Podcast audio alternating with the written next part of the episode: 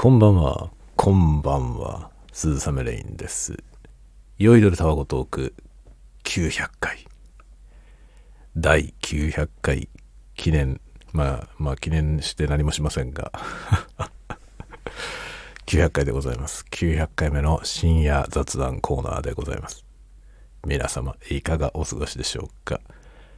えー現在2月、2024年の2月20日、23時35分でございます。もうすぐ日付が変わりまして水曜日になろうかというところでございますね。そのタイミングで900回を迎えました。というかね、本当は今朝、朝の挨拶雑談を撮ろうとしたのよ。で、撮ろうとしたんだけど、あれ900回じゃねっていうことに気がついてですね。900回が朝の挨拶雑談でね、なんか5、6分適当なことを 喋って、今日も、今日は寒いですね、みたいな。で終わるっていうのもさ。まあそれもなんからしいっちゃらしいのかもしれないけどね。さすがに900回目になんかそのあまりにも何もなくて素通りしてくるのもあれかなと思ったので、えー朝を見送りましてですね、夜に回しました。というわけで夜900回、900回記念を迎えております。なので今日は900回を記念してですね、えーまあ特別なことは何もしませんが、酒でも飲みながら 喋ろうかなと。というわけで皆さんお酒などお持ちの方はですね、一緒に乾杯してください。これね、別になんか生配信じゃないからさ、リアルタイムに同じタイミングで聞いてる人はいないわけなんだけどね。で、まあ翌朝聞いてる人が多いんじゃないかなと思うんですけど、朝ね、朝にやられてもさ、みたいな。感じだと思いますが。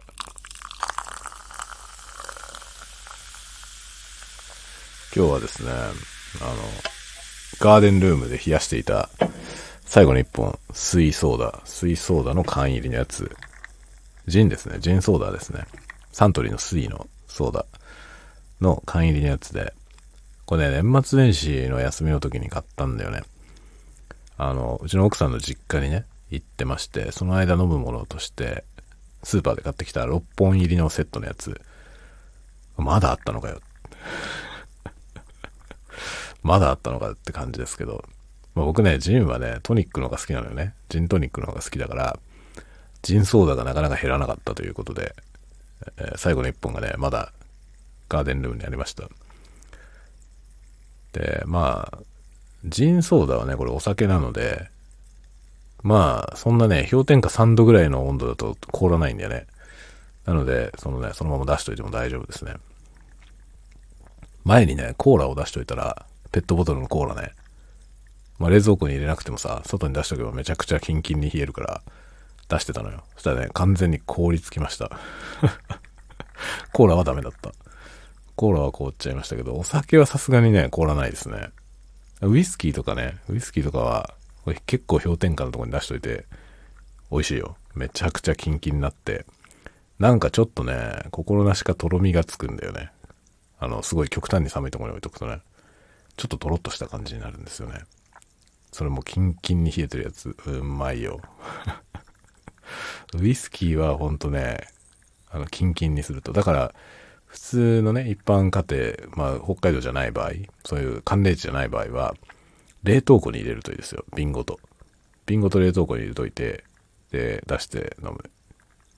それがね、美味しい。とても。まあオンザロックかストレートがおすすめですね。まあ、知らない。あの、2の人の飲み方じゃないと思うよ。そんなのは僕は全然知りませんからね。あの、ウイスキーはこうあるべきみたいなのは全くわからないんだけど、僕がいろいろやってみて、氷点下に冷やして飲むのがおすすめ。僕は好きです。それが。邪道かもしんない。もうそんなのどうでもいいよね。邪道でも何でもいいんですよ。もううまきゃ何でもいいという。もう極めて雑な感じでありますからね。そういうね、この雑な、雑なコンテンツもですね、いよいよ900回ですよ。900回はなかなかすごいよね。我ながら 我ながらよくやってんなと思いますね。これよく続いてるよね、こんなしょうもない。しょうもない。でもこのしょうもないのがいいと思うんだよな。自分でね。自画自賛ですけど。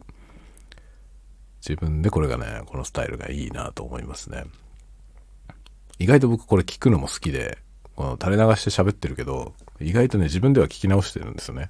あの、撮ったやつを。結構聞いてますね。思わず笑ったりとかしますね。自分で喋ってるやつ。自分で喋ってるやつを聞きながら自分で笑うっていうね。そういうなんか、変態的なことになっておりますけど。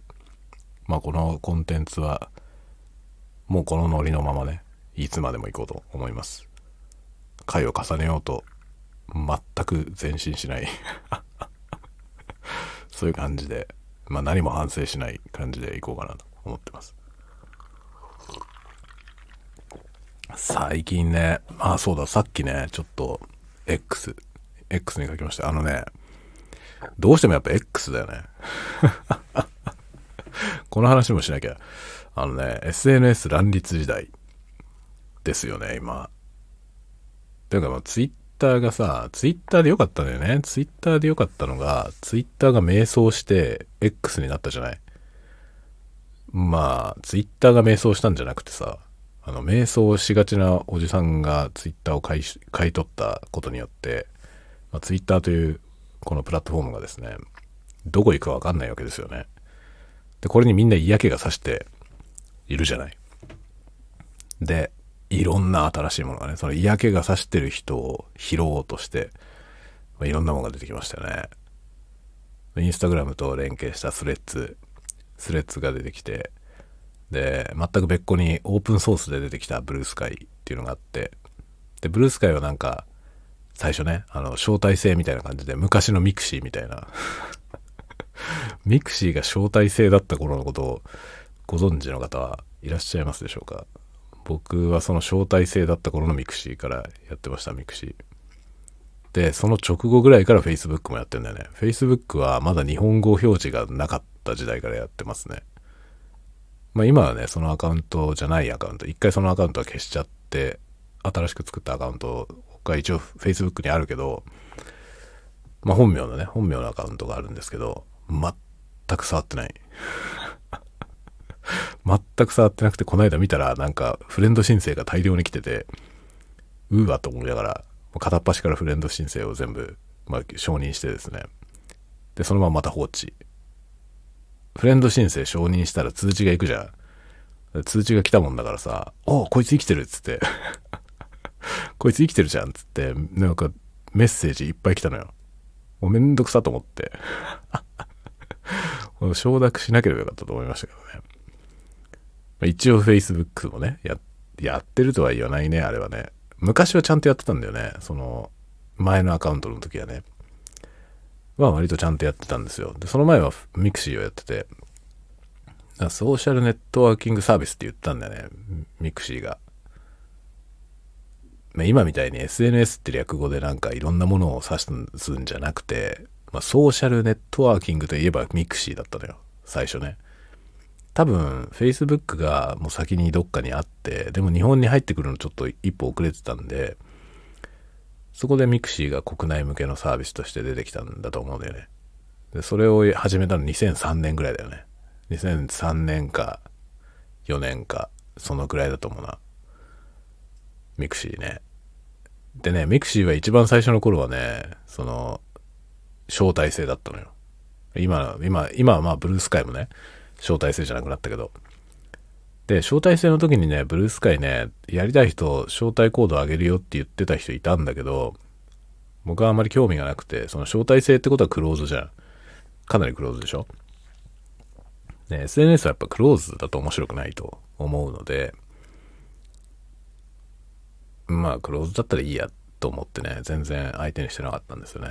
で、この間オープンになったじゃないですか。その、ブルースカイが誰でも登録できるようになったよっていうその日に登録しました まあね、新しいもんが好きっていうのはあるね。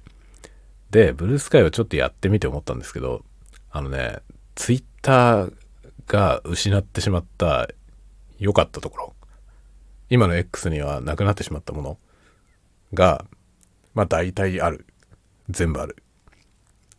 で、僕はあのツイッターでね、ツイートデックっていう、あの、ツールみたいなやつ。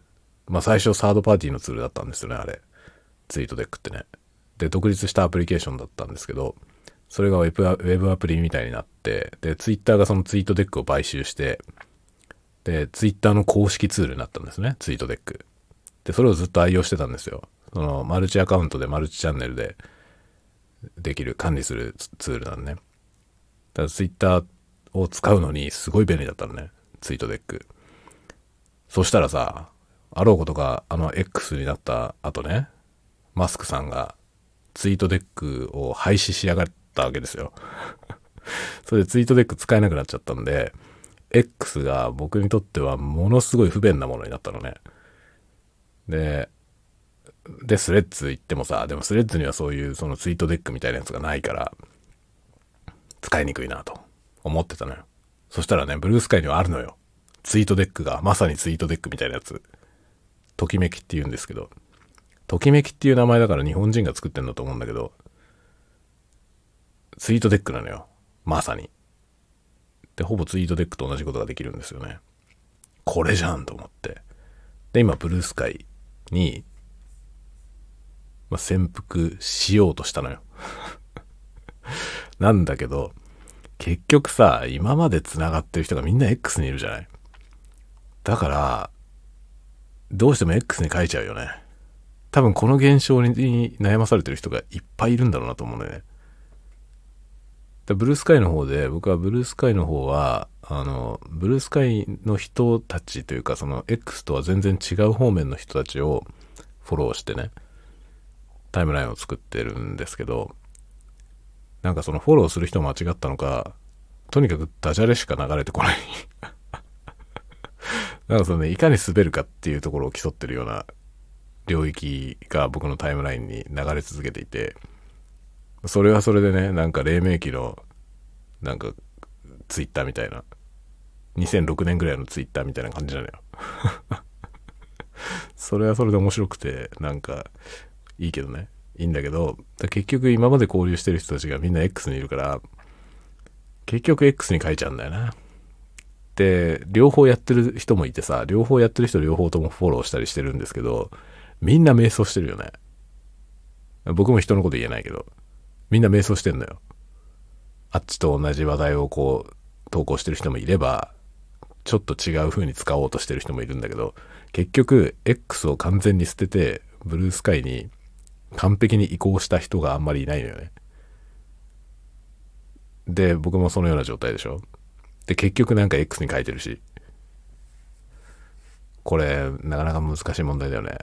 まあ、どっかで多分 X を切り捨てて、もう行くよ俺はってやらないと無理だろうね。やるべきなんだろうなと思って、それをやるべきなんだろうなと若干思ってますね。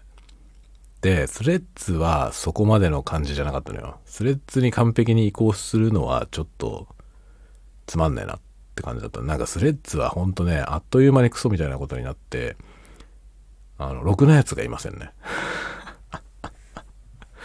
スレッズはマジで面白いやつがいないね。あの、なんかね、行々しい5択を並べてるやつばっかりが、あの、特に 4U、4U の方にするとさ、おすすめモードにすると、ろくなやつが来ない。本当に。なんか何？正論っぽいものを振りかざしている変なキモいやつしかいない。もうそれ、それをこうと考えるとね、それと比較したら、もうブルースカイの方がずっと面白いですよ。ブルースカイはなんか、いかに滑るかのダジャレの人たち。なんでめちゃめちゃもうひどいことになってるけどさ。それはそれでひどいことになってるけど、だけど、その、黎明期のね、なんか、古き良きインターネットみたいな。感じで楽しいですね。だからなんかブルースカイに僕は移行していこうかなと、今のところ思ってます。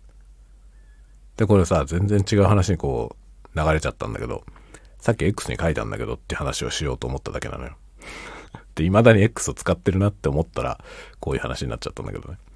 その、デュオリンゴ、デュオリンゴって英語のアプリを始めたって話を、前々回ぐらい、898回の時か、にしたと思うんですよね。あれの続きなんですけど、そのね、デュオリンゴね、まああの日、久しぶりに入れて、で、3日目なんですよ、今日。3日目なんだけど、3日で、あの、XP6000 ぐらい稼いだのね。バカなんじゃないかっていうペースなんだけどさ、そのバカみたいに、むちゃくちゃやったんですよ。面白いから。で、むちゃくちゃやってんだけど、まあ、英語のやつがね、それで今3セクション終わったのかな？セクション3つ分ぐらい。だからレッスンで言うといくつやったんだろう。とんでもねえ数のレッスンを多分やったのよ。3日で。それで、飽きました。あのね、まずね、知らない単語が1個も出てこない、ここまでやって。で、960ワードって書いてあったかな？960ワードやったって書いてあったかな？1日300個ぐらいやってるの多分ね。この3日で。だけど一つも知らない単語が出てこないのよ。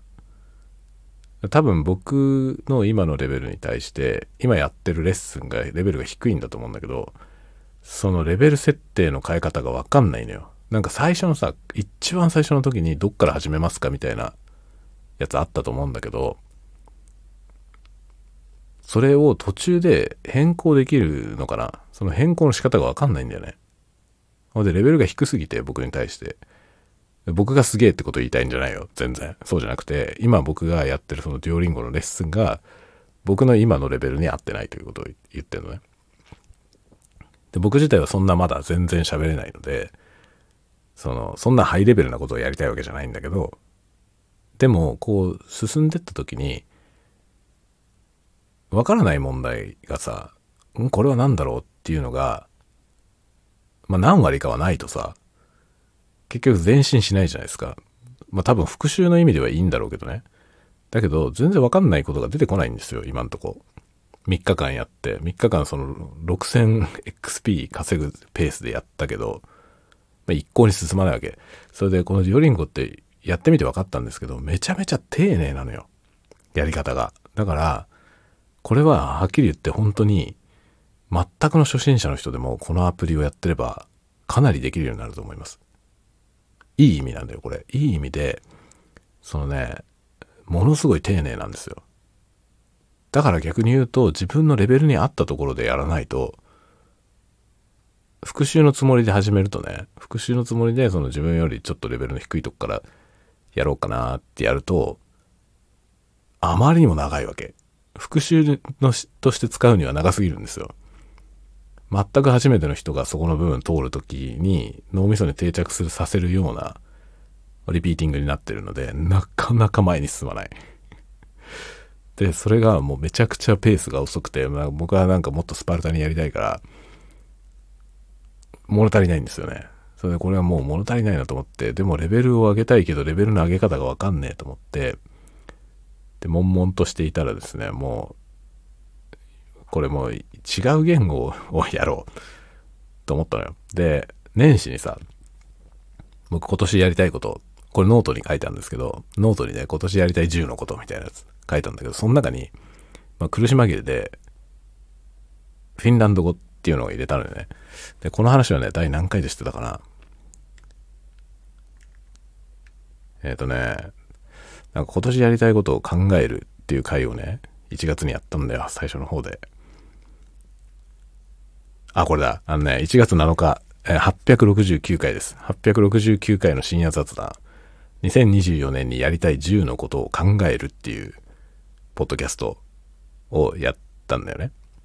で、それを考えながら喋って、で、その10個、もう本当にさ、苦し紛れに10個ひねり出して、で、その中にフィンランド語っていうのがあったのよ。で、フィンランド語にしようと思って、デュオリンゴの、そのね、あの、対象の言語、今、今から自分が勉強、勉強したい言語を切り替えられるんですけど、で今もちろん英語になってたんですけど、それを違う言語にしようと思ったの。そしたら、日本語話者向けっていうのはなんか言語4つか5つしかないのよね。だけど、英語話者向けは本当に世界中の言語が、かなりのたくさんの言語があって、で、フィンランドがもちろん超マニアックなんで、英語話者向けにしかなかったんですよ。で、その英語話者向けのフィンランド語に切り替えました。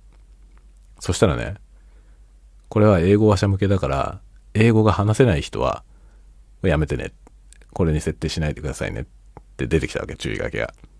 で、僕は話せないけどさ、僕いいよっつって そのまま変更してみたの。そしたらこれがね、めちゃ面白いです。すごいいい。で、フィンランド語は僕は全くできないからさ、全くできないっていうか、もう本当に基礎の基礎もわかんない。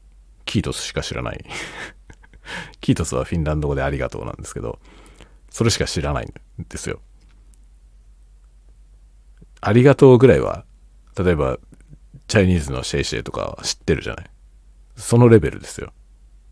でもフィンランド語では、その、ハローも知らない ぐらいの勢いだったのね。その状態からさっきスタートしました。そしたらね、めっちゃ面白い。その、全部英語なんですよ。全部英語で、で、フィンランド語を勉強するの。英語でフィンランド語を勉強するっていう感じなんですよ。これがね、超面白い。で、これにしたら、英語の勉強にもなるし、フィンランド語の勉強もできるし、まあ、一石二鳥でしょ。これだわ。多分ね、あの、語学のさ、達人みたいな人、YouTuber でいっぱいいるじゃない？で、多言語話者みたいな人いっぱいいるんだけど、あれを見ててね、ちょっと思ったのが、ある程度まで一つ目の言語ね、その、第二言語？自分のネイティブ母国語じゃなくて、まあ、日本人で言うと多分第二言語は英語の人が多いと思うけど、その英語がね、ある程度できるようになってきたら、その英語を使って別の言語を勉強するってことをやると、英語力が上がると思うのよね。もう一個の言語ももちろんね、少しずつこう、知識が乗っかっていくと思いますけど、その言語を学ぶときに英語ベースで学ぶっていうことをやると、なんか英語力が上がる気がしますね。それがすんごい楽しいのよ。で、なんかそのね、ほんとついさっきなんだよね。ついさっきそれを始めたんだよね。その6000ポイントぐらい稼いで デュオリンゴでね、まあ、日本語話者向けの英語モードでやって、まあ、いちいち日本語が出てくることがちょっと気に入らないって話をさ、898回の時にしたじゃない。で、その状態で6000ポイント稼ぐぐらいまで、もういくつレッスンやったかわかんないけど、ものすごい量のレッスンをやったのよ。3日間で短期集中。そしたらもう嫌になっちゃってさ。これをいくらやっててもなんか全然進歩がねえなと思って、で、嫌気がさしてきたんで、切り替えたのよ。ほんとさっき。どうだろう ?30 分くらい前。30分、40分くらい前かな。ぐらいに切り替えたんだけど。で、まだね、15分、20分くらいしかやってないんですよね、フィンランド語。だけどね、そのわずかな時間で、もうね、脳が喜んでる。脳が喜んでる感じがすんの。わかりますかね？これあの、勉強が好きな人多分わかると思うんだけど、あの、知的好奇心が満たされる状態。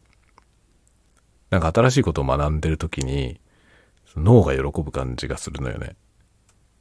わかりますかね？この感覚 僕はね、こういう感覚を得たのは本当にね、大人になってからなんだよね。多分でもこの感覚を中学生とかの時に身につけるとね、そしたら多分何の苦もなく勉強できると思う。勉強することってめちゃめちゃ楽しいんですよね。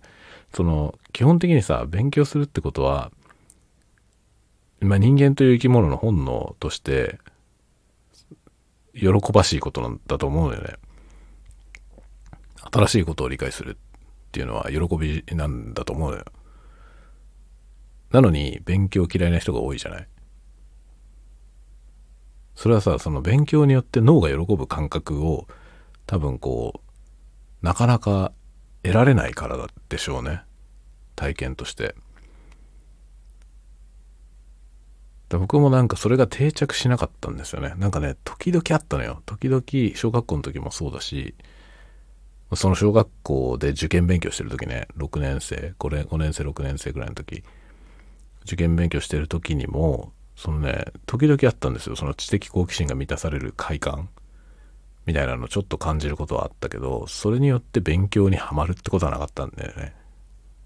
で、中高もあんまり勉強は好きじゃなかったですね。それなりに勉強してたけど、好きではなかった。だけどね、その、本当おっさんになってからですね、30過ぎてからかな、勉強することが楽しくなったんですよね。で、勉強してるとね、脳が喜ぶのよ。だその脳が喜ぶ状態で勉強すると、めっちゃめちゃ頭に入る。すごい短時間でもどんどん勉強できるんですよね。脳、脳細胞が喜んでる感じがするんだよ。わか、わかるかななんか。だから一種の ASMR だと思うね、これも。それがね、すごい、さっき、ついさっき、めっちゃやられました。その、自分の母国語じゃない言語で、さらに違う言語を勉強するっていう、その感覚。で、これをやってみて、あの、3カ国語以上の言語を操る人の頭の中がどうなってるのか、ちょっと垣間見えた気がする。こうやってやると、その、一つずつ言語をね、例えば一つ目の言語を、まあ、一つ目っていうか二つ目か。一つ目はもうね、勉強しないでもう喋ってるじゃない？母国語。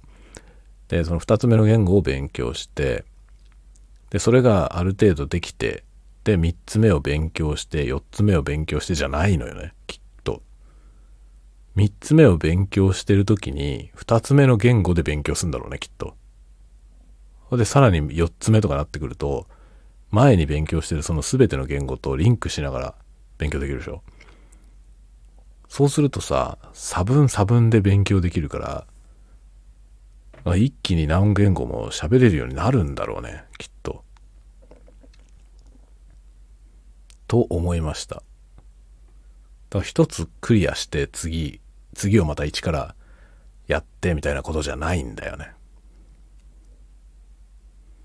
だからダーマの神殿じゃないけどさ ドラゴンクエストでさ、ドラゴンクエスト3でダーマの神殿っていうのが出てきて、あの、転職システムっていうのがね、初めて搭載されたんですよね。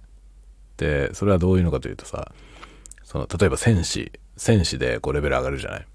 で、上げて、そいつを魔法使いにすると、またレベル1から始まるんだね。魔法使いはレベル1から始まる。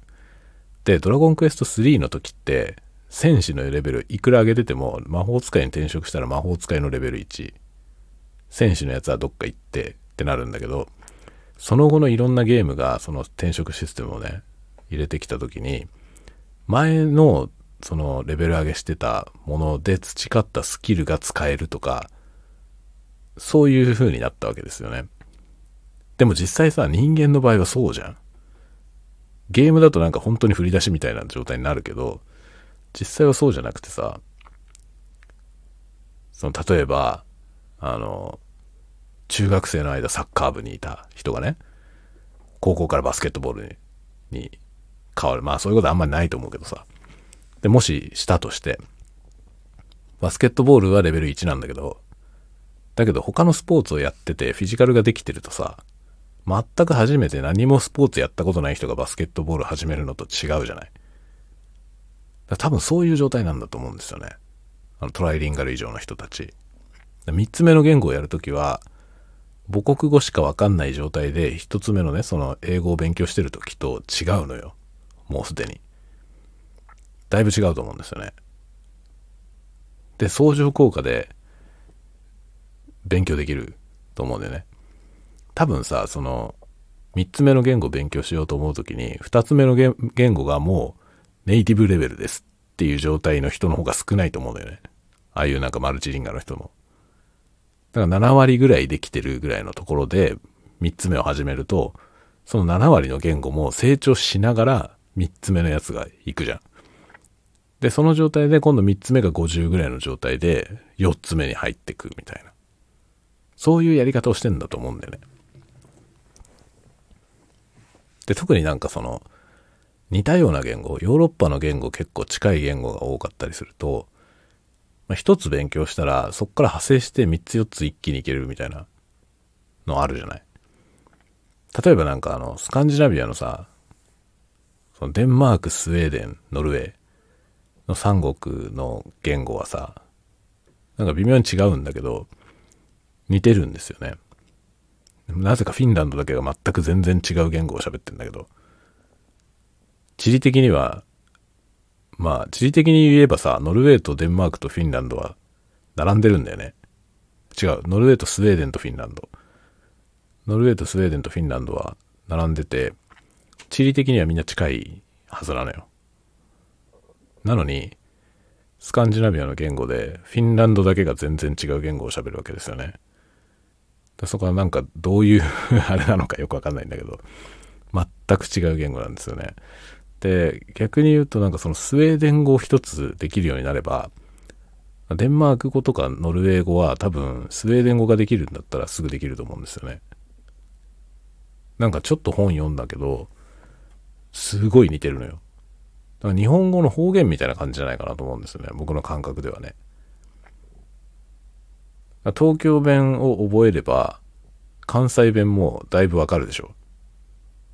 喋るのは難しいけどさ、喋るのは難しいけど、まあ聞いてわかるし、その関西弁の人とコミュニケーションを取れるじゃない。多分そのぐらいだと思うんですよね。スウェーデン語とデンマーク語の違いとかって、そのぐらいのレベルだと思う。単語とかも見た感じほとんど同じなんですよね。本で見たら。なんかその、比較してる本見たことあるんですけど、ほとんど同じじゃんっていう感じだったの。ってことはなんかあの辺の3カ国語って1個勉強したら一気に3つ勉強できるような気がするんだよね。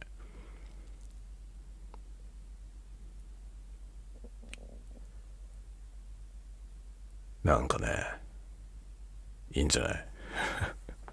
まあでもさ、コミュニケーションのために勉強するんだとしたら、しなくていいんだよな フィンランド語を勉強することの意味ってことを考えちゃうと意味はない。なぜならフィンランドの人はほぼみんな英語が喋れる。多分フィンランド人で英語できない人っていないんじゃないかな。ほんとそのぐらいのレベルだと思いますね。で、フィンランド人ってみんなスウェーデン語もできるんだよね。スウェーデン語できる人もめちゃくちゃ多くて、で、スウェーデン、スウェーデン語もほぼ公用語なんだよね、フィンランドってね。だからスウェーデン語できる人もめっちゃいるし、で、スウェーデンの人もフィンランドの人も英語できるんだよね。じゃスウェーデン語いらねえじゃんっていうぐらい。そう、もう本当に全部みんな英語でもコミュニケーションできるんじゃないのっていうぐらいね、北欧の人はもうみんな基本的に英語ができるんですよね。だからフィンランド人と交流したければ別にフィンランド語を勉強する必要はないんだけど、僕はね、フィンランド語の響きが好きなのよ。音が。音が好きだから、あの言語を喋れるようになりたいんだよね。喋れるよね。で、これは本当にただの趣味。英語は英語ができることによって世界のいろんな人とコミュニケーションができるでしょ。だからその実用として英語ができるようになりたいんですね。だけど、フィンランド語は本当に趣味で別にフィンランド語をやってフィンランドの人と交流したいわけではない。まあフィンランドの人とはもちろん交流したいけど、交流するだけだったら全然英語でいいから。でも多分、フィンランド語で話しかけたらびっくりするだろうね。なんでフィンランド語勉強してんのって話になるだろうね、きっと。意味ねえよって多分言われるわ。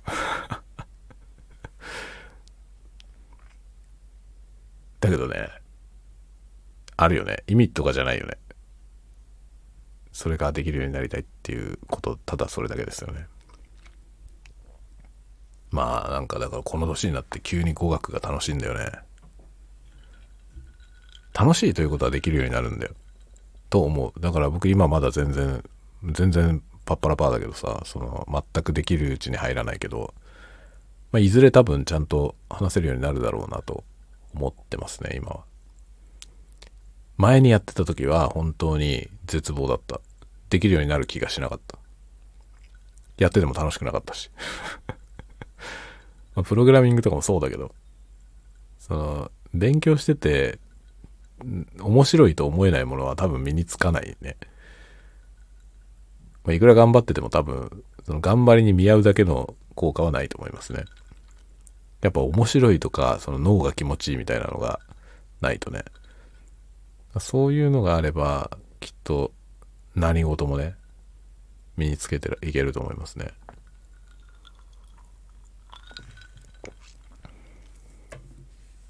まあ、イチローが言ってたけどさ、僕はまあ、イチロー、イチローというアスリートが好きなんで、あの、イチローのことはよく引用するんですけど、イチローが言ってたけど、本当に、自分は努力してると思ったことはないって 言ってたけど、そうだろうなと思う。努力をしてないんじゃないんですよ。努力をしてないんじゃなくて、もうもう人一倍ものすげえ努力してるけど、その本人がそれを努力だと思ってないってことね。頑張ってやってるわけじゃないってことなんですよね。頑張ってたらダメなんだよ、やっぱ。旗から見たら頑張ってるんですよ。周りの人から見たらすげえ頑張ってるよな、あの人って思うんだけど、本人はただ単に好きでやってるという、その状態になれば強いよね。と思うし、僕なんかこれ、ここまでね、40、もうすぐ7年生きてきて、思うのはね、どんな分野もそうね、何の苦もなくやってるやつがいんのよ。その、それはね、努力しないってことじゃないなくて、もう全然何にも頑張らずに全部できてるみたいな、そういう天才みたいな人の話をしてるわけじゃなくて、その日々すごい努力をしてんだけど、その努力をもう全く努力だと思ってないでやってる人っていうのがいんのよね。どのジャンルにもさ。大体どの分野にもいるよ。僕いろんなことをいろんなところで、いろんなところにさ、ほんと首突っ込んでね。とにかくいろんなことが好きだからさ、いろんなことをやってみたけど、どこの分野にもいるんだよ。そのなんていうの、ものすごい時間練習してても、まるでなんか苦になってない人、いるのよね。イチローみたいな人。イチローはさ、なんか、もう超スペシャルだけど、だけどイチローみたいな人って実はあんまり珍しくはなくて、そのあんな世界一になる人は珍しいけどね。だけど彼のような感覚で何かをできてる人っていうのはいるんだよね。いっぱい。いろんなジャンルに。で、結局ね、そこのジャンルで必死で頑張っても絶対にかなわないの。それ何も頑張ってるつもりじゃねえっていう人に絶対かなわないのよね。だからやっぱりね、自分が全然頑張んないでできること。その、いや、頑張って今日もこれをノルマをやんなきゃみたいな、そういう感じにならない領域で戦うのがいいと思う。で、僕はそうすることにしました。もう、だいぶ前に。だって頑張って絶対叶わないのにさ、その絶対にここいつに届かないっていう奴らがいっぱいいるところに、一生懸命頑張ってついていくのって辛いだけだよね。それはさ、意味がないと思うんですよ。それで嫌になって これダメだと思って。だから僕は自分が頑張んないでできることを探そうと思ってやってますね。だから自分が今、だから今までやってきたこと、大体僕は頑張ってない。頑張らないでできることをやってきてますね。楽器やってた頃もね、その、バンドとかやってた時に、僕は楽器の練習をすることは何にも苦じゃなかった。本当にあの、高校を卒業して数年、高校卒業してからの数年は、起きてる時間はずっと楽器弾いてましたね。本当に、極端だけどさ、極端な話で、本当にまあ、文字通りずっとではない。もちろんトイレも行くから。だけど、飯食ってる時は楽器抱えたまま飯食ってましたね。で、飯食って、箸を休めるたび、なんか、口は咀嚼しながら手では、手はベース入れるみたいな状態だった。本当に極端な生き方をしてましたね。で、それぐらいずっと一日中練習をし続けていることが何にも苦じゃなかったんですよね。だからすげえ勢いで上達しましたね。でさ、そういうやつがいるんだよ。どこの分野にもさ。どこの分野にもいる。そういうやつが。だからそれを一生懸命今日の分のノルマとか言って練習してるレベルだったら、絶対叶わないんですよね。だからそれはさ、別にアマチュアでやるんだっていいけど、それで、その領域で本気でガチで勝負しようと思うのはやめた方がいいですね。もうほんとただ辛いだけ。今日も練習しなきゃと思ってやるんだったらもう、もう勝ち目がないですね。そうじゃねえやつがいるんだもんだって。寝る間も惜しんでやってるっていうのは寝る間を惜しんでやってるわけじゃなくて、寝たくならないんだよ。本当に。寝る暇あるんだったら俺はこれやりてんだよなっつってやってんだよね。それをさ、今日の分の練習を何分以上やらなくちゃみたいな感じでやってる人がさ、どうやってやったって逆立ちしたって届くわけないんですよね。だから自分が何だったら時間を忘れてできるのかっていうところが多分ね、その自分の天職を見つける一番いい方法じゃないかと思うね。で、それはね、その天職みたいなものっていうのは、自分に決められた何かが一つあるってことじゃないと思う。タイミングによる。なぜなら僕は語学なんてものは今まで一切興味がなかったから。45歳になってですよ。45歳過ぎてから。急にハマって、だから今は僕はこのデュオリンゴもバカみたいに昨日からね ここ数日でデュオリンゴ何時間やったかわかんないけど、何にも苦にならないです。一生懸命やってるわけじゃない、全く。やってたら時間が過ぎちゃうっていうだけ。平気で3時間くらい経つ、すぐ。だからそれが何も苦じゃないんですよ。ももっとやらなきゃとか一切ない。だからリマインダーみたいな設定しますかみたいな出てくるけど、そんなもんいらないよね。起きたらやるし。朝起きていきなりやるし、だからエルサと、エルサとスピークとデュオリンゴと今3つやってますけど、この3つはもう日課になってて、それはやらなきゃいけないからやってるわけじゃないもんね。もう暇があったらもう気づいたらやってるよね。みたいな感じなんですよ。で、この状態になれば強いんだよね。もはや、頑張る必要がない、ないのよ。今日の分の練習をしなきゃとか一切ないですね。もう気づいたらやってるから。でも多分何でもそうなんですよね。こう、こういう状態に持っていければ、やれるっていうか、その、その時がやり時なんだと思うね。で僕にとっては本当もっと早くやっとけばよかったと思うんだけど、英語なんて。だって中学から英語やってんだからさ、授業で。30年前だよ。30年前から僕は英語やってたはずなのに、まあ何もできないから。一回も楽しいと思ったことなかったからね。一昨年まで。だからそれは時が来てなかったということでね。今時が満ちたんですよ。いいでしょタワゴトっぽくなってきましたよ。時が満ちたからね。そうすると、来たってことよ。このタイミングなのよ。だから多分ね、その時そのタイミングなんだよね。何でもそうだと思いますね。なんか上達したいものがあって、でも、例えば練習が辛いとかね、どうも、こう、気合を入れないと続けられないとかあるじゃん。その時は時じゃないんだよね、まだ。多分。だから一生懸命頑張らないと続かないっていう状態の時は、それじゃないことをした方がいいかもしれないって思ったらいいかも。今これじゃないのかもっていうね。それのタイミングは数年後に来るかもしれないから、本当に。だから一回できなかったからといって言って諦める必要もないんですよね。一回横に置いとけばいいのよね、要は。これ今じゃねえな、っつって。横にポイッと置いて、まあ、違うことすればいいと思いますね。今自分は何は時間を忘れてできるのか、どれだったら時間を忘れてできるのか。時間を忘れてできることをそのとその時その時ってやればいいと思いますね。それが多分一番効率がいいよ。何しろ、それに向かってるからね、気持ちが。そうすると効率はいいんですよね。その、同じ時間でもすごく身につくし、その、なんていうの、単位時間あたりのその学習量が最大化されてる時に、しかも長時間続けられるわけよ。何も苦じゃないから。それは強いよね。ものすごい集中力で超長い時間勉強してるわけだから、それは一番強いんですよね。その状態になった時にやればいいんだよ。と思う。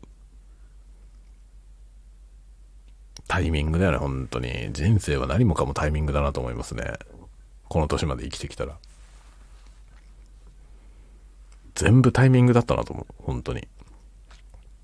で、タイミングが悪かったことによって苦しんだ経験もいっぱいありますね。でもそう、それはしょうがないんだろうな、きっと。いろんなことを経験してこないと分かんないことってあるもんね。その結果の今なんだろうなと思いますね。だから今本当に僕は迷いがないのよ。迷うことが全くないですね。そういうふうになるんだね、多分ね。だからあの、ガンダムのね、ガンダムシード。ガンダムシードフリーダムが今、大ヒットしてますけど、ガンダムシードっていう作品においてね、まあ、アスラン・ザラという人がいるんですけど、知ってますか？アスラン・ザラという人は、まあ、主人公の、えー、親友ですね。その主人公の親友、まあね、迷う人だったわけですよ、テレビシリーズの時。あいつ何なのっていう感じだった、テレビの時。もうテレビの時さ、でも親友なんだけど、その敵味方に分かれた状態なんですよね。ガンダムシードの最初の時ね。で、敵味方に分かれて、なぜかその親友と戦わなきゃいけない立場になるわけですよ。主人公がね。なんだけど、その親友はさ、まあ親友だけど敵側にいるんだよね。で、敵側の組織にいるけど、その、まあ気持ちはこの主人公側にあるし、で、いろいろその向こうの組織がさ、いろんな間違った方向に行き始めたら、ちょっとそれにはついていけねえなってなって、でそっから出してこっち側に来たりとかね、するわけですよ。で、寝返ってまあ要するに、寝返るわけじゃないその、自分がもともといたところを裏切って、こっち側に来るわけでしょ？かと思えばまた戻ったりとかね。あれっていうね、お前はさ、みたいな。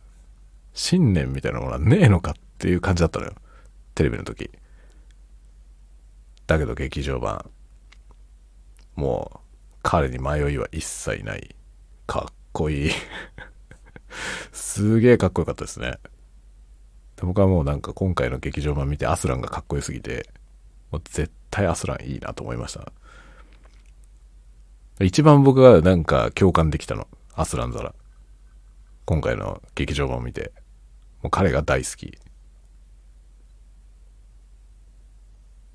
そのね、迷いがないってことなんですよ。で、彼はなんであんな風になったのか、それは大いに迷っていろんな紆余曲折をこう経て、まあ、ひどい目にも遭い、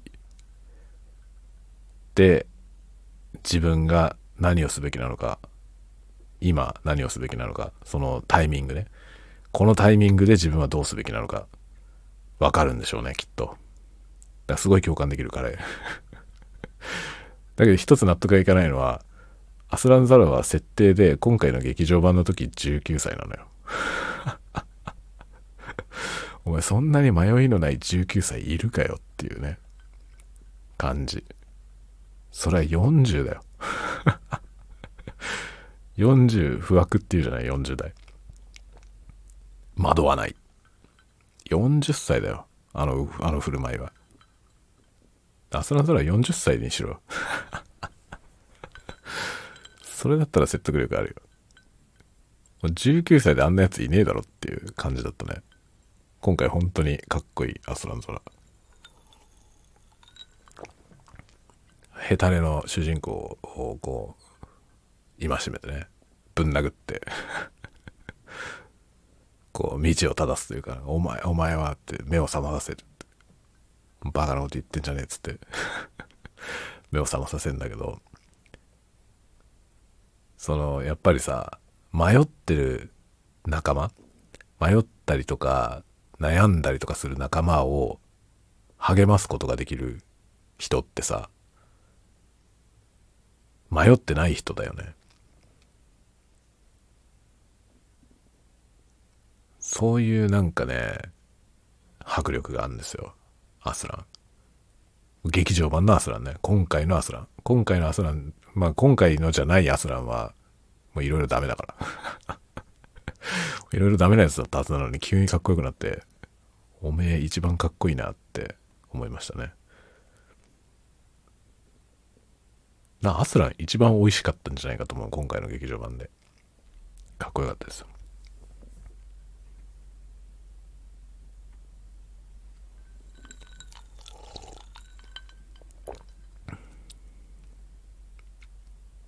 強さは力じゃないって言ってました。強さは力じゃない。生きる意志だ。言ってました。生きる意志ですよ。皆さん持ってますか？生きる意志。生きる意志を持ってるやつは強いんですよ。力じゃないんですよ、強さは。って言ってたよ。アスランが言ってた。僕が考えた言葉じゃないです。アスランが言ってました。すげえ共感しましたね、でもね。強さは力じゃない。生きる意志だ。もう何回も繰り返しちゃうわ。あまりにも素敵で。生きる意志なんだよ。でも意志、意志を強く持つっていう感じじゃないんだよな、でも。僕がこの年まで生きてきてね、おっさんですけど、おっさんになって思うのは、やっぱ若い時はね、意志だったよ。意志の力で生きていると思ってたし、その意志を持つってことが、とても大事だと思ってましたね。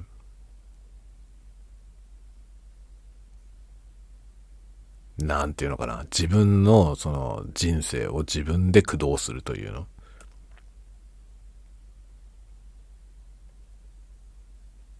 豪だよね。つまりは。北斗の剣でいうところのラオウみたいな状態。なんだけど、長く生きてみると、本当に強いのは時なんだよってことがわかるよね。このネタわかりますか？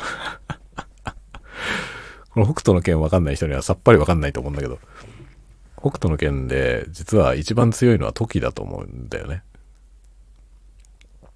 だからあれさ、時はま病に侵されてというか、あの放射能、ね、その要するに核、核爆弾が爆発した時に、その、ケンシロウをさ、こう、シェルターにね、逃がして、自分はそのシェルターに入れないで、外、外だったんですよ。で、死の灰を浴びて、まあ、まあ、蝕まれてしまったのよね、体が。で、その病によって死んでしまう。途中で死んでしまうんだけど、あの病になってなければ、彼が一番強かっただろうと思いますね。で、多分そうなんだよね。設定上も。その、原作者もおそらくそう思っていて、まあ、彼をその、病で死なせてしまうことにしたんだろうね。彼が一番強いから。あれ、ケンシロウも彼にはかなわないと思いますね。で、トキは本当に強かったと思う。で、その時はだから何かというとね、意志の強さじゃないんだよね。その意志を持って、その、なんていうの、風が吹いても、こう、折れない強固な何かみたいな、そういうんじゃないんですよ。風が吹けば風に流されて、ヒューとその風にこう身を任せる。だから、どんなに強い風が吹いても折れないんですよね。それはすごい強いから折れないんじゃなくて、その風にこううまいこと乗るから折れないんですよね。ビューって風が吹けばそれヒューってこう吹かれて、斜めになってね、ヒューって吹かれて、っているという状態。強いんですよ。しなやかなんですよ。あれなんじゃないかと思うね。導かれるってことなんですよね。それはね、なんか年取ってそう思うようになりましたね。それがタイミングってことなんですよ、僕僕の中では。うまく説明できないんだけど。そのタイミングなんだよね。タイミングで、その時なんか気持ちが向いてきて、そこに導かれてって、その、こう進んでいくというか。だから例えば壁があってね、壁にぶつかるじゃない？いろんなことやっててさ。まあ、生きてるといろんなとこで壁にぶつかるでしょ。で、その壁にぶつかった時にどうするのか。まあ、よじ登るのか、ぶっ壊すのか。っていうね。どっちにしろ、その、生きる意志が必要なんですよ。意志が。で、意志の力で、その壁を越えたり、破壊して進んだりするんだけど、まあそういう感じで生きてきたんですよね、僕も若い時ね。壁にぶつかったらもうそれをどうやってねじ伏せるかみたいな。まあ、ひたすら頑張ってねじ伏せるぞみたいな。迫力がね、すごい迫力でやってましたけど、違うんだよな。なんかね、その今思うのはね、今になってこう年取ってきて思うのは、そのね、どんなにすごい強固な壁に見えてもどっかに穴が開いてんだよ。で、そのね、その壁を越えようとか、破壊しようとか思わないで、その壁に向かってとりあえず寄りかかってみるみたいな。ちょっと壁にぶつかってみる。で、そこにこう、ぼんやりいると、で、身を任せるわけですよね、流れに。流れに身を任せると、壁に穴が開いてると、そこに向かって風が吹いてるんだよね。でその風に乗っかると、その穴に吸い込まれるんですよ。つまりは。穴に吸い込まれて気づいたら壁の向こう側にいるね。それはさ、その意志の力で何とかする人には絶対にできないことなんですよ。壁を見てぶっ壊そうとか、壁を見て乗り越えるぞって思ってる人は、その穴に気づかないんだよね。穴開いてんだけど。で、この穴をうまく抜けられる人にかなわないんですよ。それタイミングってことだと思うんだよね。タイミングとか資質だと思いますね。多分それのことを才能って言うんだと思う。一郎だよ、一郎。一郎は壁をぶっ壊してるわけでも、壁を乗り越えてるわけでもなくて、多分壁に埋まってんだよね。壁のところにこういると、なんつうの、あの、よくさ、SF とかであるじゃない？その分子のつながりを緩くして、その壁の分子の間に自分の分子がこう めり込んでいって、そのまま突き抜けるっていうやつ、あるじゃん。ああいう感じ？ああいう感じで、こう、流れに身を任せることによって、その、なんていうの、5じゃなくて10、10の精神で、時なんだよ、だから。時の精神で、壁の向こう側に抜けるんですよね。それだなと思う。今。40いくつもなってきて、今そう思うので、僕はだから壁にぶつかった時に、もうその壁にぶつかったら、そこで一回止まる。あ、壁だって言って。っていうことができるようになりましたね、今。壁にぶつかることが怖くなくなったっていうのはあるね。壁にぶつかったら様子を見る。まあ、そこでとりあえず一回立ち止まって。身を任せてみる。どうするどうなるのか。コンスタントに今好きだと思うことをやる。みたいなね。楽しいと思えることをやる。楽しくないことはしない。っていう感じでやってると、その楽しいことやってる時に、なんかその、穴に吸い込まれるんだよね。脳が喜ぶからさ。ら脳が喜んでるって言って脳が喜んでるぞってやってることは没頭してやってるんで、その没頭してやってる時に多分穴に吸い込まれて気づいたら壁の向こう側。あれ？っつって。俺いつの間にか壁のこっち側にいるじゃんみたいな い。いつこの壁を抜けたんだろう？みたいなところに行くわけですよね。知らないうちに来てるぞみたいな。だからそれを信じてやるってことじゃない？かな。と今は思いますね。だからね、その、これ方法論とかじゃないんだよね、もはや。どうするといいのかみたいな。そういう話じゃないんだよ。How to とかそういうのは全然通用しない世界だと思いますね。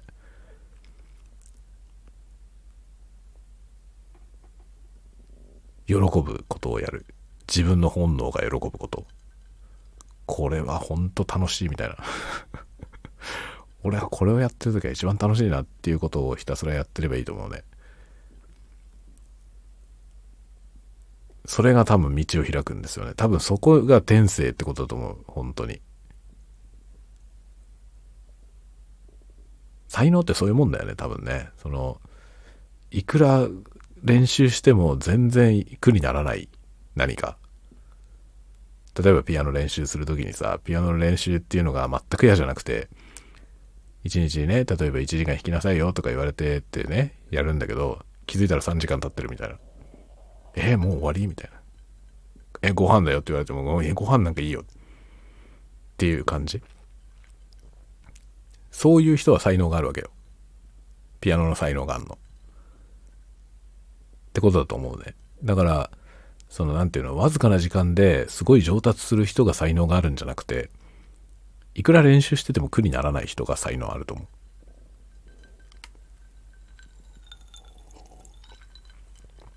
努力して努力の果てに何かを身につけるとかじゃないよね、多分。努力だと思ってなくてやってるやつが強い。それですよ、それ。まあ、一郎はね、自分がどうやって人を打ってるか説明できるから僕は天才じゃないって言ってたけど、それも含めて天才だと思うわ。あんな天才なかなかいないよね。僕は天才じゃないって言ってたけどね。説明ができるから。ちげえよ。説明できるほどの天才なんだよ。そんな天才はめったにいねえんだよって思いますね。あの人なんか練習が嫌だと思ったことはないみたいだからさ、好きでやってるだけだからっていう、本当に素で言ってたから、多分本当にそうなんだろうね。あの、彼の言ってることは多分事実で何も語ってないと思いますね。だから天才なんだよね、一郎は。一郎本当に好きだわ。彼言ってることが本当に僕は大好きです。全然違うレベルで僕はなんかそこに共感して、自分がなんかこう、苦もなくできることを探そうと。苦もなくできるっていうのはなんか、何にも練習しないでいきなりうまいってことじゃなくて、いくら練習しても嫌にならないことをね、そこに時間をかけてやろうと思いますね。これは、あの、おじさんの人生観 ですね。いや、なんか本当にね、なんか生きてる時間っていうのはさ、短いじゃない長いという見方もあるけども、まあ短いよね。どんなに長くても100年ぐらいでしょ短いよ。だから、楽しい方がいいじゃん。と思いますね。自分が楽しいと思うことをやるっていうのが一番いいと思うな。その楽しいと思うことを見つけるのが大変だよね。それを見つけたってことはすごく恵まれてることだと思いますね。なんか一個でもあればね。僕はそれが次から次に変わるんだよ。それが次から次に変わるから何も物にならないんだよね。要するに。一つのことがずっとね、ずっとその苦もなくできるものが一個にずっと固まってれば多分僕はなんか結構すごいものになってると思う。ここまでの人生の間で。だけど今までやってきたことが一つもものになってないんですよ。楽しいことがいっぱいあるから。次から次に。それ一個しかなくて、それだけをずっとやり続けてたら、僕は多分すごいところに行ってると思う。でもそうならなかったということは、僕のこの人生でね、僕に与えられたその役割というかポジションっていうのは、こういうもんなんだろうな、と思う。だからなんかこう一点特化で、そのスペシャリスト、みたいなね。めっちゃ憧れんだよ、そういうのに。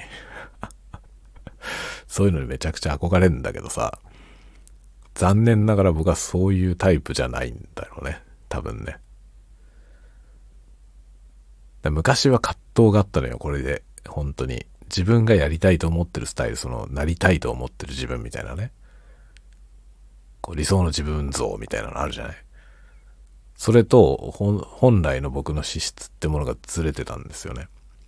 で、それに、そのことに結構悩みましたね。悩んだというか、苦悩したね、本当に。なんでだろうと思って、なんで僕はこうできないんだろうと、ずっと思ってたけどね。で、どれもこれも、そこそこまではすぐ行くんだよね。そこそこまではできるけど、結局その先に行けないから、まあ大したものになんないんですよ。何やっても。っていうね、ずっと葛藤がありましたけどね。だそれももう、ない。もうなんか40代不惑とはよく言ったもんですよ、本当に。迷うことがないよ、もう。悩みもないもんね。悩みもないし、迷いもないですね。何しろ中途半端でもいいんだよね。もう好きなことを好きなようにやる。それが楽しければそれでいいという。で、それで一発のなんかになるのよ。そこそこ。スペシャルになんないけど、スペシャルになんないけど、そこそこまでいけて、で、いろんなことがそこそこできるっていうのがアイデンティティになってきて、存在意義があるんですよね。結局一点スペシャルじゃないけど、全然違う、自分がなりたかった自分とは全然違う形で、なんか、それなりにこう、存在意義があって、唐突に、唐突にジンを注ぎますけどね。そういう、なんかね、自分のなんか生き方のフォーマットというか、一番自分に向いてるやり方というのが、まあ、46年やってようやく見えた ってことじゃないですかね。今年僕は47になります。47歳を前にして、このどうでもいいポッドキャストが900回を迎えるという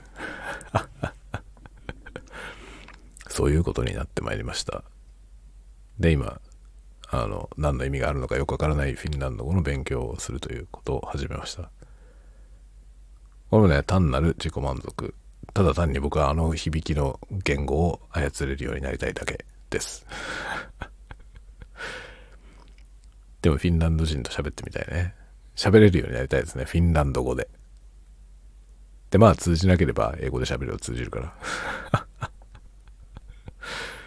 もうね、英語で喋ってる時点で負けてんだろって感じはしますけどね。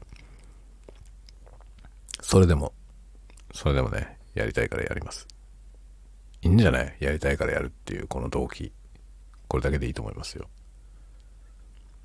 何でもいいんじゃない？これで。なんかだから、そう、そういうものをいろいろね、やるといいと思う。自分が一番苦もなくできること。前にも言ってたけどさ、苦もなくできることっていうのは自分で価値を感じないんだよな。自分が苦もなくできてるから。頑張ってることの方に価値を感じるんですよ、普通。みんな。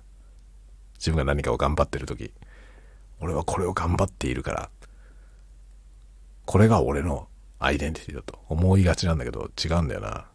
残念ながら頑張ってることは自分のアイデンティティにならないんですよね。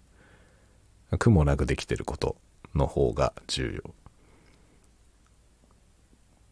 でも僕はそれが極論までいっちゃったんで、苦もなくできることしかしません。頑張らないとできないことは僕には向いてないか、もしくは今その時じゃない。と思ってます。これね、素でそう思ってる。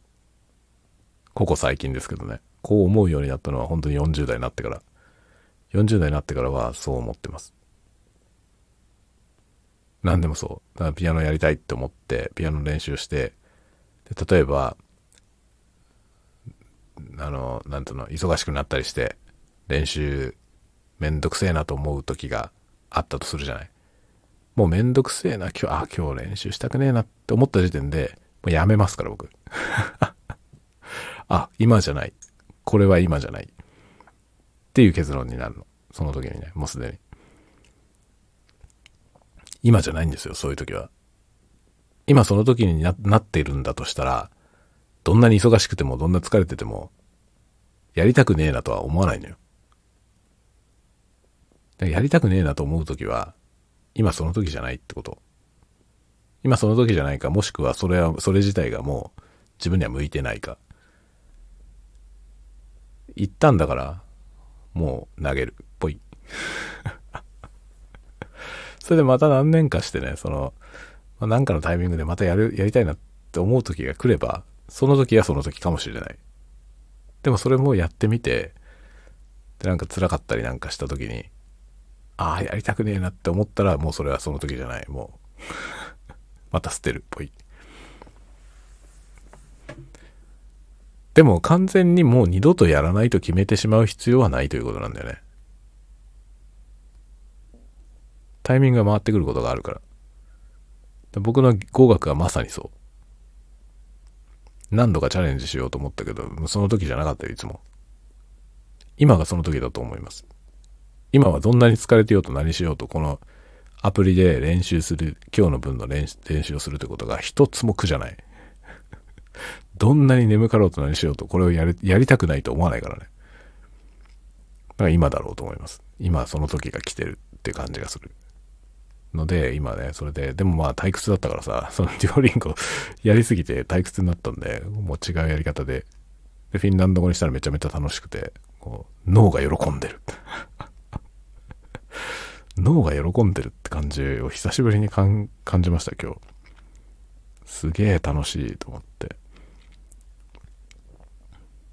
ということです。脳が喜ぶことをしましょう、みんな。それがあなたに向いていること。誰かと同じ必要は全くないんですよ。自分がやりたいこと、自分の脳が喜ぶことを、ただそれを追い求めればいいということです。偉そうに言ってるけどね。偉そうに言ってるけど、多分それでみんながそうやって暮らせば、すごく明るい世界になるんじゃないかな。何しろみんな楽しいわけだから。みんなが楽しい世界がいいよ。そんなもんただの理想論だし、現実問題そんな簡単にいかないんですけどね。だけど、一人でもそういう人が増えていけばね、楽しいことをやると。楽しいことをやって、常になんか嫌だと思わないことをする。そうするとさ、結構みんなストレスのない世界に なっていくじゃない？ストレスのない人が増えれば、やっぱ世の中は明るくなると思いますね。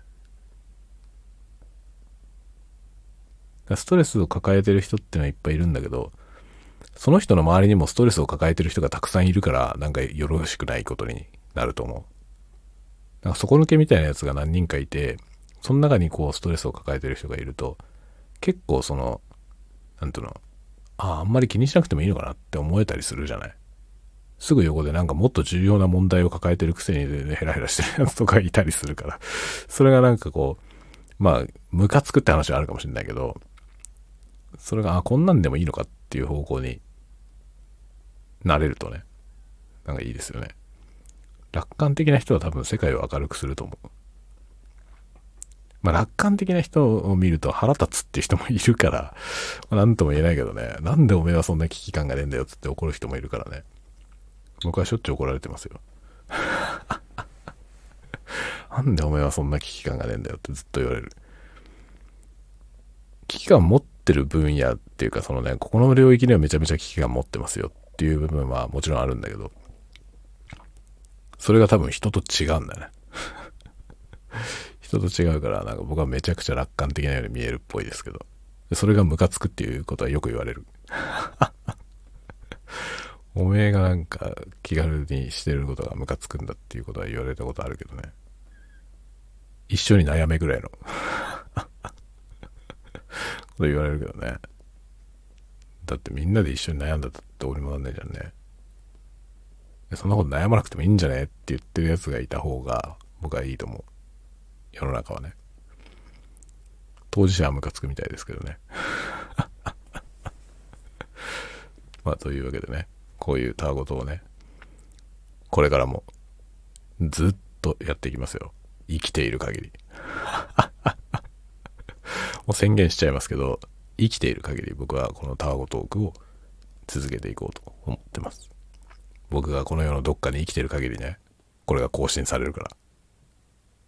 更新されなくなったら死んだと思ってください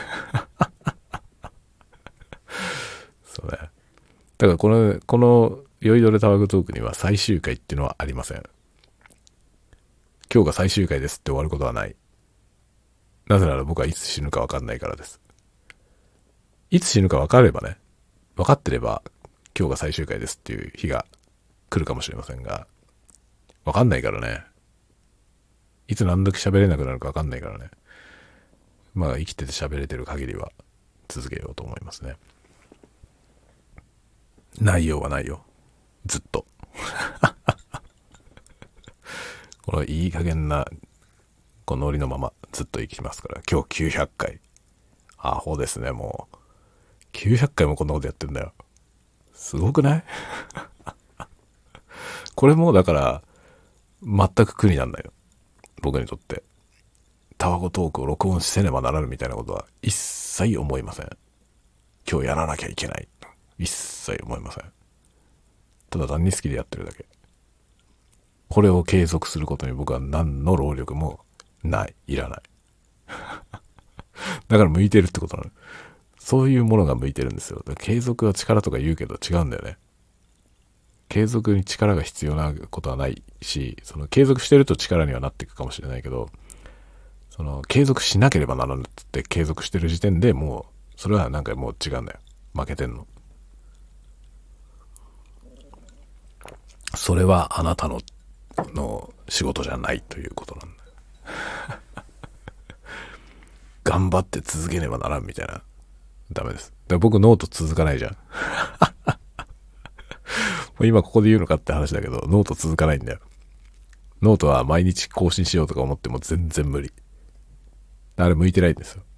僕には向いてない。でもたまに書きたくなる。書きたくなった時は書き時。毎日書かねばならぬみたいなことを一生懸命思わなきゃいけない時点で向いてない。僕は向いてないよ。しかもだってね、なんか書いても書かなくてもいいやってなったら書かないもん。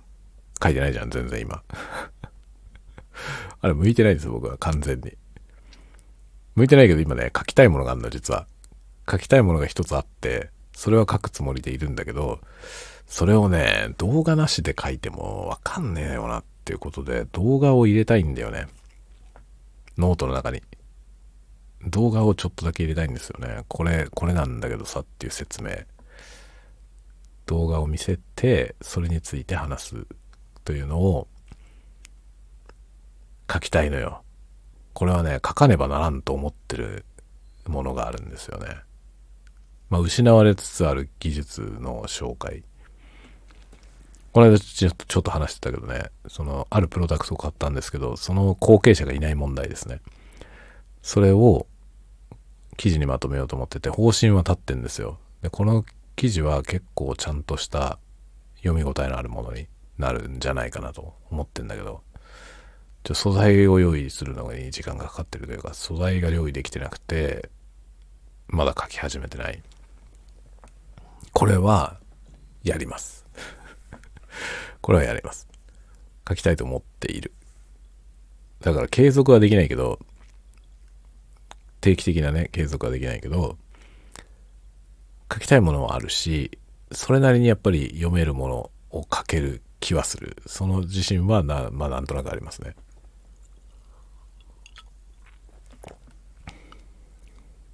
僕はね、なんか自分が書いてる文章は結構好きなんだよね。後で読み返して結構、ああ、いいこと書いてるなって思うことがあります。同じものもう一回書けと言われても書けないね。過去に自分が書いたものを読んで結構驚くこともありますね。この間あの X、これも X に書いたんだけど、あの、別名義でやってるコラムをね、ちょっとこっそり X に紹介しましたけど、あのバックナンバー遡ってって読んでみたんだよね。あれ紹介したからさ。で読んでみたら、すごいいいこと書いてる回がいくつかあって、これ今書けないなって思いますね。これうまいなって 自分で自分の文章読んでこれうまいなと思うやつがいくつかありましたね。って感じですね。だからまあ文章は僕は別に文章の才能があるとは自分では思ってないけど、なんかそこ、それなりになんか、いいもの書けてるんじゃないかなと思うことはありますね。だからノートもね、もっと書けばいいんだけどさ、まあ、うちの奥さんはもっと書けばいいんじゃないって言ってる。僕が本名でやってる方のノートをうちの奥さん読んでんだよね。で、それがすごく面白いから、もっと書いたらって言ってました。でも僕はもう本名名義はほぼ何もやってなくて、鈴雨ばっかりなんで、こっち、こっちはね、うちの奥さんは読んでないんで。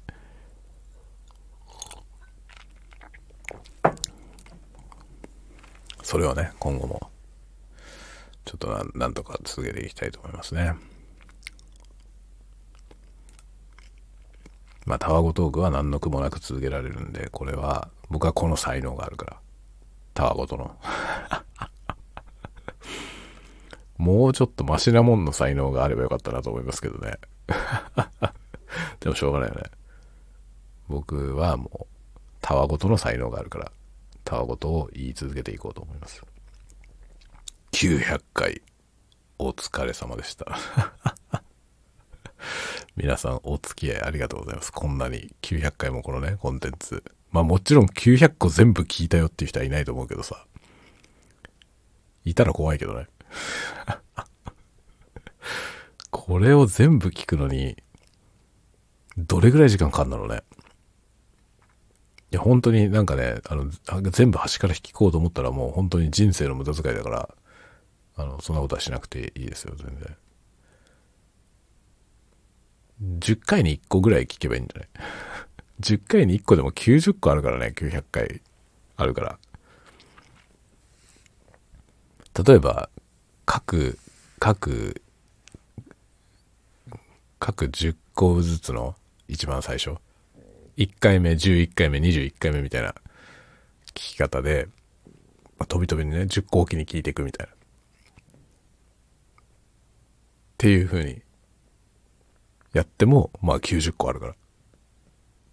90個聞くの大変だよ。しかも1本が1時間以上あったりするからね。今日のやつなんてこれ1時間20分も喋ってるからね。長すぎんだろっていうね。もちろん全部、その各回のエピソードも全部聞かなくていいし、適当に聞いてください。もう喋ってる方も適当に喋ってるから、もう適当に喋って適当に聞いてもらえばいいと思います。ほんとなんかもう100個に1個ぐらいでいいんじゃない？聞くの。1回目を聞いたら次は101回目。201回目。みたいな。そういうのどうですか？そしたら10個ぐらいだからさ、まだね、9個で済むじゃない ?9 個と10個弱だから。というぐらいで、100分の1ぐらい聞いてもらえばいいんじゃないでしょうか。1回目とか今聞いたらなんかもう、何気取ってんのって感じだけどね。最初はね、本当に、このね、キャラクターがね、鈴雨レインというキャラクターが固まってないからさ、最初の時。ちょっと気取った感じなのよ。バカみたいだよ、今聞いたら。本当に、お前そういう人間じゃないだろって自分でもツッコミを入れたくなりますね。歴史ですよ。まだ2年ぐらいだ。2年、2、3年ぐらいだと思いますけどね。